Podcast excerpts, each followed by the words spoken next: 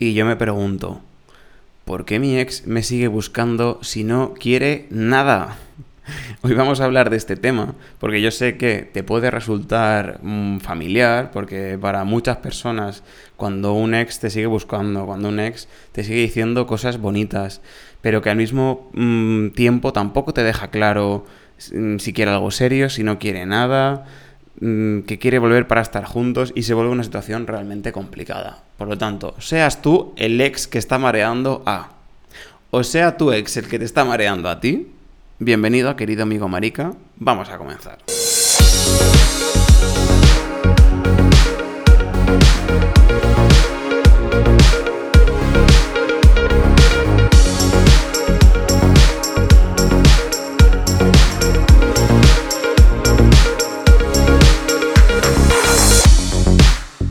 En este episodio vamos a responder a esas preguntas que rondan tu cabeza de por qué mi ex me busca si no quiere regresar. ¿Será que realmente me echa mucho de menos y me quiere mucho? Mm, ¿Qué está buscando con todo esto? Y lo más importante, ¿cómo puedo manejar esta situación sin que al final me afecte en el proceso de cierre emocional, de duelo? También quiero que hablemos de las posibles razones detrás de ese comportamiento, ¿no? Desde esa confusión hasta el miedo a estar solo y también explorando un poco esa idea de la relación abierta que puede estar afectando tanto a, a, las emociones que estamos sintiendo como a las expectativas que tenemos con esa relación. Y además también quiero abordar la importancia de cerrar nuestro propio ciclo, de enfocarnos en nuestros objetivos personales, porque no podemos quedarnos eh, estancados esperando em, una respuesta lógica que quizá nunca llega. Por lo tanto, es hora de tomar las riendas y de seguir adelante con la confianza que toca con esa confianza en nosotros mismos. Y así que vamos a ver si estás pasando por esta situación o si conoces a alguien que esté pasando por esta situación o si tú en el pasado eh, te has comportado de una manera similar. Por lo tanto, vamos a responder a todas estas inquietudes y a darte, yo creo que los consejos básicos que se necesitan para afrontar una situación como esta. Así que vamos a empezar.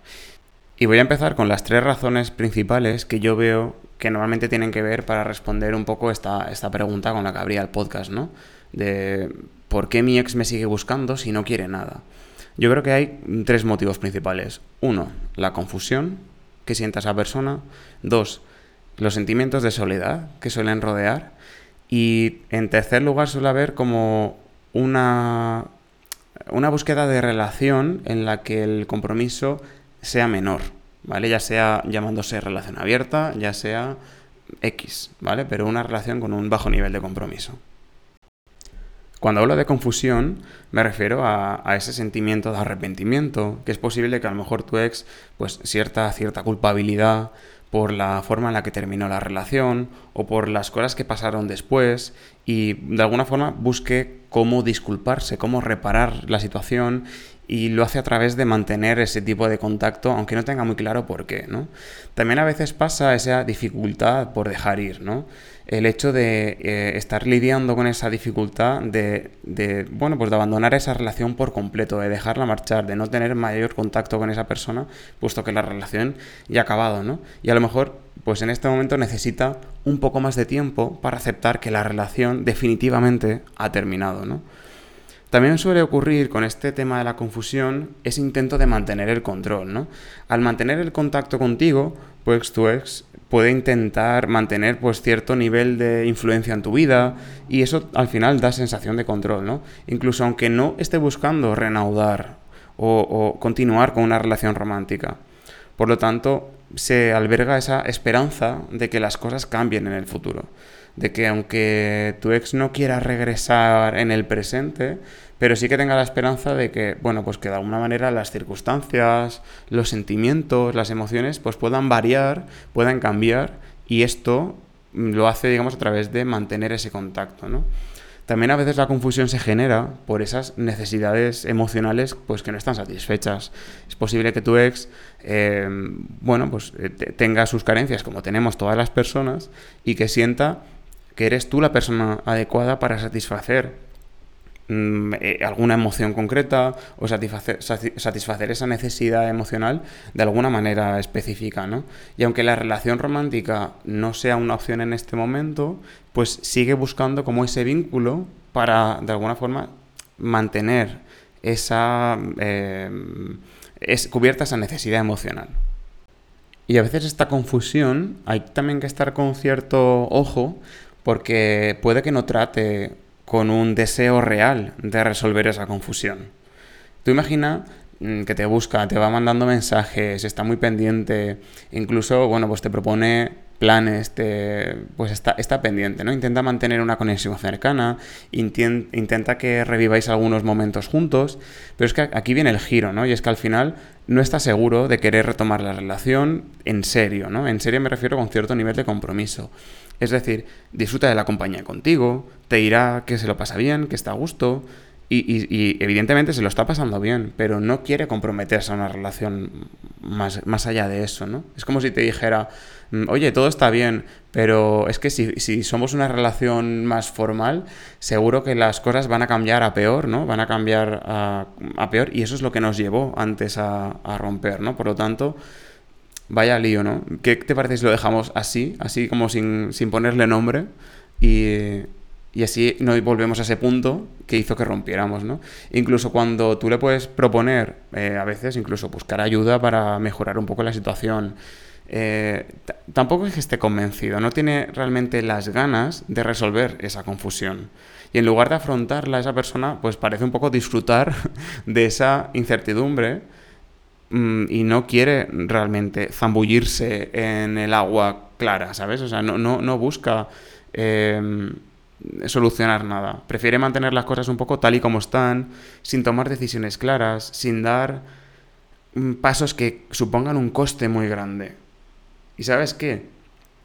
Que esto aquí, a ti, también te deja en esa montaña rusa de emociones. Porque eso a ti también te genera muchas preguntas sin responder. Así que mm, es importante que en ese enriedo emocional tú también te cuides. Tú también estés atento a si te está haciendo sentirte confundido a ti, para que no te pierdas en ese proceso de confusión del otro. Porque a veces sí que es necesario establecer como ciertos límites para protegerse uno, para proteger un poco tu corazón, para proteger lo que tú sientes y no seguir siendo parte de la confusión de los demás. Y la realidad es que la persona en cuestión es quien debe enfrentar y resolver su propia confusión. Por lo tanto, concéntrate en ti, o sea, date tiempo tú para ti y poder sanar tú.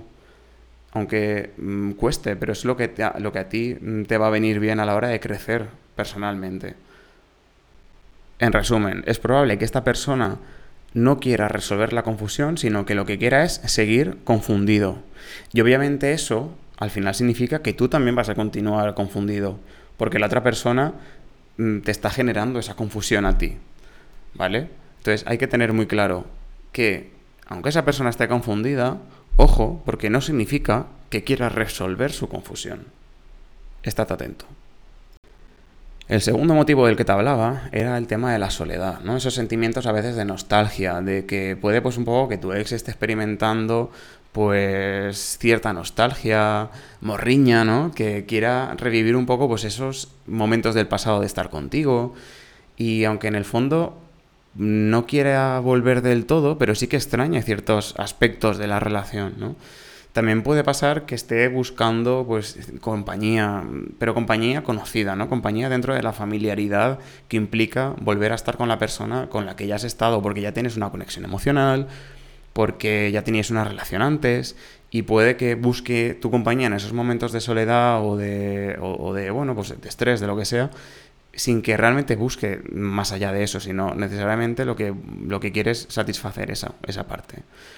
Luego, hay veces que también es un poco como esa soledad a estar solo, ¿no? Que, que, bueno, pues, pues tu ex puede tener miedo a enfrentar de nuevo la soledad, o al cambio de volver a estar soltero, a romper completamente todos los lazos que le unen a ti, y que eso de alguna manera también le busque estar en contacto contigo. Hay veces que incluso también en ese proceso de duelo o de, o de cierre de ciclo emocional, lo que buscamos es intentar esa o, mantener esa amistad con esa persona porque, bueno, pues por lo que sea, a lo mejor algunas personas sí que creen que es posible mantener una amistad mm, con una expareja, aunque la relación romántica se haya roto o haya terminado y puede que tu ex sí que tenga esa intención de mantener esa relación de amistad, pero eso no quiere decir que tú estés preparado para mantener esa relación de amistad, ¿no? Porque a lo mejor lo que tú necesitas cerrar para poder dar ese paso todavía no lo has hecho, o al contrario, ¿no? Que tú le estés buscando para una amistad y la otra persona se sienta confundida porque no se siente preparado para estar en ese punto. Y a veces llegamos a este punto, ¿no? Que llega el fin de semana, eh, a lo mejor esa persona empieza ya con el dilema de hoy, ¿con quién salgo? Eh, ¿En qué me divierto? Y no se siente bien consigo mismo, tal vez está pasando por situaciones complicadas y se acuerda de ti, ¿no? Cuando, me acuerdo de ti cuando ya tengo esa, esa emoción. Y te busca, te manda mensajes, te llama. Eh, bueno, pues al final es como si tuvieras un poco la nevera llena de opciones para comer y siempre están ahí, siempre van a estar ahí para responder pues lo que tú busques, ¿no? Para escuchar, para ser su compañero, para atender en ese momento de soledad. Y bueno, pues es como cuando tú tienes la nevera por la noche y sabes que puedes ir a buscar cualquier cosa y está ahí. Puedo ir a picar algo, puedo comerme un snack y sé que me va a solucionar ese momento puntual. Y lo mismo le pasa a esta persona, ¿no? Si se siente sola, si no le gusta sentirse así, si no está procesando bien esa esa ruptura o esa soledad y quiere estar acompañada, quiere estar haciendo algo, quiere estar ocupando su tiempo con otra persona y acude a ti por la razón que sea. Entonces, sabe que puede contar contigo, pero para eso no necesita un compromiso formal. Para eso simplemente necesita tu compañía. Y ya está. Y es lo que necesita. Y eso está bien, pero vuelve, un poco a lo mismo de antes, ¿no? Ah, hay, que, hay que buscar la manera de también cuidarse uno mismo porque yo no puedo ser constantemente el refugio temporal de la otra persona. Yo también merezco, yo también necesito una conexión mm, auténtica, una conexión genuina con esa otra persona, una, una conexión significativa. Y por eso es importante a veces también poner esos límites y asegurarse de que yo no soy tu opción de la nevera, solo cuando te conviene. Porque eso a mí también me causa Mm, unas emociones y un malestar, a lo mejor, por ejemplo, ¿no? Y luego tenemos esta tercera posibilidad, ¿no? Que hablaba de esa relación un poco más abierta, de esa relación más informal, con menos nivel de compromiso. Y es que, bueno, aunque no hay nada malo en absoluto, o sea, siempre y cuando ambos estemos en la misma sintonía, ¿verdad? Si los dos estamos en el mismo plan de, oye, quiero una relación abierta contigo, quiero una relación así un poquito más informal, tú también, oye, pues están claros las consecuencias, están claros los beneficios, están claros los pros, los contras, ambos somos conscientes, ambos somos adultos, somos responsables y con eso adelante, ningún problema. Pero el asunto es que, oye, a lo mejor esta persona no te lo está planteando claramente. No habla mucho del tema, no quiere modificar las cosas, no quiere Mm, ¿sabes? Como que no da muchas señales de que quiera asumir ningún tipo de compromiso contigo, pero tampoco deja claro que no lo quiera asumir, ¿no? Y yo entiendo que puede haber muchas razones detrás de eso, porque al final, eh, como personas que no estamos eh, emocionalmente dispuestas para tener una relación en ese momento, pues lo puedo llegar a entender. Pero lo que esta persona te está proponiendo probablemente tenga otro carácter, ¿no? Parece que, lo que realmente busca es tener pues, cierto grado de apertura y de disponibilidad, de poder entrar y salir cuando quiera, de tener relaciones con otras personas también, eh, pero con la facilidad de poder hablar contigo y decirte, hey, ¿qué tal? ¿Qué onda? Eh, y que tú le digas que bien, que puede, que puede, puede estar contigo, ¿no? Y mantener una relación, pero de alguna manera sin establecer claramente las reglas, ¿no? Y una relación abierta no quiere decir que no se establezcan claramente los límites. Una relación informal no quiere decir que no haya claramente los límites, todo se puede hablar, pero claro, tal vez esa libertad que esa persona necesita y es lo que le atrae, es lo que está buscando, está bien, pero la otra pregunta es si yo estoy dispuesto a, estar en, ese, en esos términos también, ¿no? Si mientras se produce toda esa situación, a mí lo que me está generando es la incertidumbre de qué va a pasar, de cómo va a continuar, de qué va a suceder.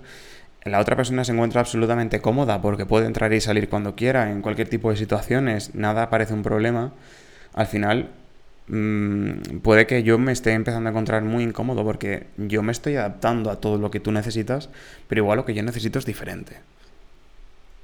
Por lo tanto, oye, hay algunas cosas que quiero sugerirte que no te lo tomes como una obligación, es solo una recomendación, pero si te mantienes en este tipo de relaciones es probable que puedas vivir mm, o que, que, no puedas vivir plenamente tu proceso de duelo, tu proceso de cierre de esa relación. ¿Y sabes qué pasa si no vives tu duelo? Pues que, pues que no se cierra. O sea, no se cierra el ciclo, no consigues a lo mejor abrirte a conocer a personas nuevas, ya sea una nueva relación o ya sea incluso eh, a otras amistades u otras actividades, porque te estoy priorizando mi o sea, tu tiempo sobre el mío para un montón de situaciones, ¿no? Entonces tú imagínate que estás pensando en salir con tus amigos, te invitan a tomar algo, te invitan a lo mejor a un fin de semana, y suena muy bien, pero luego empiezas a pensar, eh, bueno, ¿y si esta persona me llama o me busca o, me propone un plan? Y si me dice que qué voy a hacer y yo le digo entonces que estoy ocupado, ¿qué hago? ¿Deshago mi plan? Oye, empiezo a estar ahí como preocupándome de que si yo me comprometo a hacer otro tipo de planes, esta persona me buscará y yo no estaré disponible. Pero claro, es que aquí está el punto clave. Es importante que te des cuenta de que esa persona no quiere nada serio contigo. Si en algún momento vivieron eh, cosas bonitas, si en algún momento mm, eh, tú y esta persona vivisteis alguna cosa que realmente es bonita, mm, a lo mejor la persona lo que únicamente busca es compañía, busca pasar el rato, pero no busca un compromiso contigo. Entonces es momento también de cerrar ese capítulo para que tú también puedas continuar con tu vida. No te limites eh, por alguien básicamente que no quiere lo mismo que tú. De verdad, o sea, permítete la oportunidad de vivir tu propio proceso de, de duelo, de sanar, de abrirte a nuevas experiencias, a vivir un poco tu vida. Y a partir de ahí, poder tomar las decisiones que libremente tú sí que desees, las que te hagan a ti feliz, las que te beneficien a ti. ¿Y cómo hago esto? Yo creo que de las primeras cosas que te quiero sugerir es que eh, pidas explicaciones. ¿Por qué? Porque a lo mejor desde la ira o desde la frustración es normal que queramos pedir explicaciones y queramos entender qué, qué es lo que la otra persona quiere con nosotros, ¿no? Pero lo importante realmente no es escuchar esto para responder o arreglar las cosas, sino para entender de verdad si la otra persona de corazón, mmm, ¿qué busca? ¿No? O sea, de darse cuenta en el discurso de la otra persona si hay mucha ambigüedad, si me dice que me quiere y que, y que es feliz con lo que vivimos juntos, pero que también siente que las cosas pues no funcionaron, pero que ahora están bien como están, que tampoco hace falta cambiar nada, ¿no? Que es como si estuviera dispuesta a cambiar pero no, es como, está todo lo suficiente mal para mejorar, pero no vamos a mejorar nada. Entonces, es, es, un mensaje muy ambiguo, realmente no te está dejando nada claro, ¿no? Entonces, esta narrativa, esta, esta manera de contarte las cosas ya te va a dar pistas sobre lo que realmente quiere esta persona. Si tú te abres a escuchar, si tú te abres a entender que realmente esta persona no está interesada en generar una mejora en la relación y entendiendo esa mejora en la relación como una relación más formal, más comprometida, más clara, más simétrica, pues yo sé que es difícil de aceptar, ¿verdad? Pero, mm, bueno, es duro darse cuenta de que una persona no te está eligiendo a ti de la misma manera en la que tú lo estás haciendo con ella. Cuando le estás pidiendo explicaciones, cuando le estás pidiendo que te explique por qué está haciendo lo que está haciendo y esperas que haya una respuesta que a ti te satisfaga, Mm, lo que estás deseando en verdad es lo que tú pues, desearías, ¿no? Pero la realidad de esa persona es que no quiere lo mismo que tú. Y yo sé que esto duele, yo sé que esto cuesta asimilarlo, pero es como si quisieras taparte los oídos y no escuchar. Lo importante es que te des la oportunidad de escuchar eso de la otra persona y entender el significado real de lo que te está transmitiendo. Y desde ahí podrás decidir, decidir cómo reaccionar y qué camino, y qué camino tomar. Mira, a partir de todo esto, también es bastante crucial que establezcas límites tanto para ti como para la otra persona. ¿Y qué significa esto? Pues simplemente decir, ya no nos vamos a ver. ya no me busques, ya no me llames, ya no me mandes mensajes, porque está claro que queremos cosas diferentes. Y esto es así de sencillo. Entonces, no hay otra razón ni hay otro motivo. Es tan simple como que yo ya no quiero tener más contacto contigo porque yo quiero un compromiso y estoy pensando que con ese compromiso sí que podría funcionar, pero tú no quieres lo mismo. Entonces, mejor lo dejamos aquí.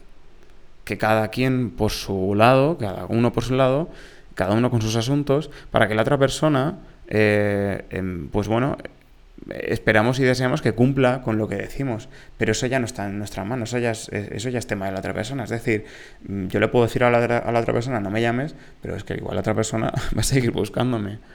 Entonces hay veces que tenemos que establecer otro tipo de límites, incluso más fuertes, ¿no? Yo sí que hago o, quiero hacer hincapié, ¿no? En que es importante establecer esos límites a nivel personal si yo desde ese momento digo, eh, no voy a contestar si me mandas un mensaje, oye, pues no voy a abrirlo, no voy a responder si tratas de buscarme, directamente a lo mejor lo elimino o lo archivo, porque si me dices que quieres hablar sobre algún tema concreto, oye, pues tienes mi número, eh, me avisas y hablamos sobre ese tema, pero que no sea una, manera de engancharme, ¿no? Y si, oye, si realmente esta persona está siendo eh, muy insistente, no sé, pásale el teléfono mío y me lo mandas. eh, le dices, mira, tengo un psicólogo buenísimo que te puede ayudar con este chat un cable. Y le pasas, le pasas mi contacto. Entonces, no, oye, si me dices que estás triste, eh, si me dices que, yo que sé, que esa persona se siente, se siente muy mal, oye, pues, pues lo siento que te sientas así, pero es que no es tu papel como ex acompañarle en ese momento, como tal, ¿no? A lo mejor simplemente tú necesitas el límite y ya está. Y la otra persona tendrá que aprender por sí misma a gestionarse y si no lo hace por sí misma, pues con ayuda de un profesional eh, o de su entorno mm, íntimo, ¿no? me refiero a sus amigos, a su familia. Pero es que no tenemos que estar encima de las personas eh, ayudándoles a gestionarse. Entonces, una vez decidas que no quieres estar ahí, una vez decidas que vas a respetar esas, esas emociones y esos sentimientos y esos pensamientos que la otra persona va a tener consigo misma, haz lo mismo contigo. O sea, respeta tu proceso de duelo y respeta tu proceso emocional y pon esos límites precisamente para cuidarte. Y sabes que, que la otra persona va a buscar eh, otras formas de sentirse acompañada y hablará en su vida, pues como te decía, con sus amigos, con su familia o con otro terapeuta. Y podrá llamarte, podrá enviarte mensajes, podrá mandarte fueguitos por Instagram y lo que sea. Mi consejo es, oye, no contestes, no interactúes. No interactúes, no contestes, no lo abras, no lo leas. En algún momento esa persona se dará cuenta de que todo eso parte de esa confusión y de su miedo a estar solo y que desaparecerá cuando cuando lo afronte y cuando lo resuelva. Pero es que eso no te corresponde a ti. Por lo tanto, no te preocupes porque este no será un problema para ti, ¿vale? Tú ya has puesto ese límite. Lo importante es que eso, por lo menos, no continúe contigo. Y por último te diría que escuches también un poco tus objetivos personales, ¿no? Que es hora de enfocarte en ellos. Cuando la relación termina, quizás, bueno, pues estás ahí un poco en una mezcla emocional que, pero bueno, también es, es, ver un poco ese momento como una oportunidad, ¿no? Como ese momento de, que se abre enfrente a ti. ¿Qué quieres para ti? ¿En qué quieres invertir el tiempo de tu vida, tu energía, tus recursos? Porque no vale la pena tratar de resolver una situación que la otra persona no quiere resolver. Y tampoco vale la pena tratar de desconfundir a alguien que no está dispuesto a ser desconfundido. Por lo tanto, pon el foco en ti, pon el foco en ti y en tus metas qué proyectos querías llevar a cabo, qué ejercicios quieres hacer para mejorar, qué quieres mejorar en tu desarrollo personal, eh, si te quieres focalizar en tu red de apoyo, ¿sabes? En tus amigos, en tu familia, o en, generarlo, o en profundizar más en ello. Cuando nos metemos en la pregunta de los porqués, los porqués suelen ser muy circulares, ¿no? Muy, muy eh, como como que vuelves otra vez a ellos, ¿no? ¿Por qué esta persona me busca si no quiere nada conmigo? ¿Por qué esta persona me busca si no quiere volver conmigo? Bueno, hay distintas razones, no las sabemos todas porque no somos esa persona. Esa persona tendrá sus motivos particulares. Puede ser por confusión, por soledad, porque le interesa otro tipo de relación. Y bueno, mm, hay preguntas que no podemos darle respuestas y buscar una respuesta a una pregunta que es imposible que la respondas tú, porque no parte de ti, es un problema irresoluble al cual le voy a estar diciendo a mi cerebro, hey, busca una respuesta para esto. Pero es que no la tiene. Y va a seguir buscando, pero es que no la tiene. No la sabemos. Y también es importante darse cuenta de que no tienes ninguna culpa si esa persona no quiere ni desea más compromiso contigo. ¿Por qué? Porque es que no tenemos el control sobre, sobre las decisiones de los demás. O sea, yo no puedo decidir que la otra persona se comprometa más o se comprometa menos conmigo. Es que eso depende de la otra persona y puede haber razones, puede haber mm, circunstancias que influyen en la decisión de esa otra persona, pero es que no tienen nada que ver conmigo y que le corresponde a esa otra persona responder. Por lo tanto, yo creo que esto vuelve al punto inicial, te deja una oportunidad maravillosa de enfocarte en ti, de trabajar en tu crecimiento personal, de trabajar en tu autoestima y de mejorar esa relación contigo mismo, de esa relación y esos compromisos emocionales contigo y que cada cual tome su camino y dejar de intentar resolver esa confusión a los demás, ¿no? Dejar de intentar resolver la vida de los demás y concentrarse en resolverla de uno mismo. Y es que a veces llegamos aquí porque tendemos a, recordar menos los eventos o las situaciones negativas o las situaciones un poco más desagradables que hemos vivido, ¿no?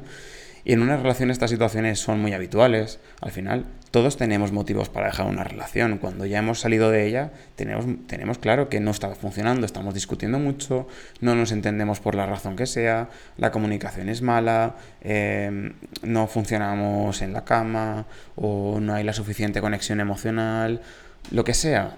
Pero al final tenemos motivos reales por los que estamos dejando eso, ¿no?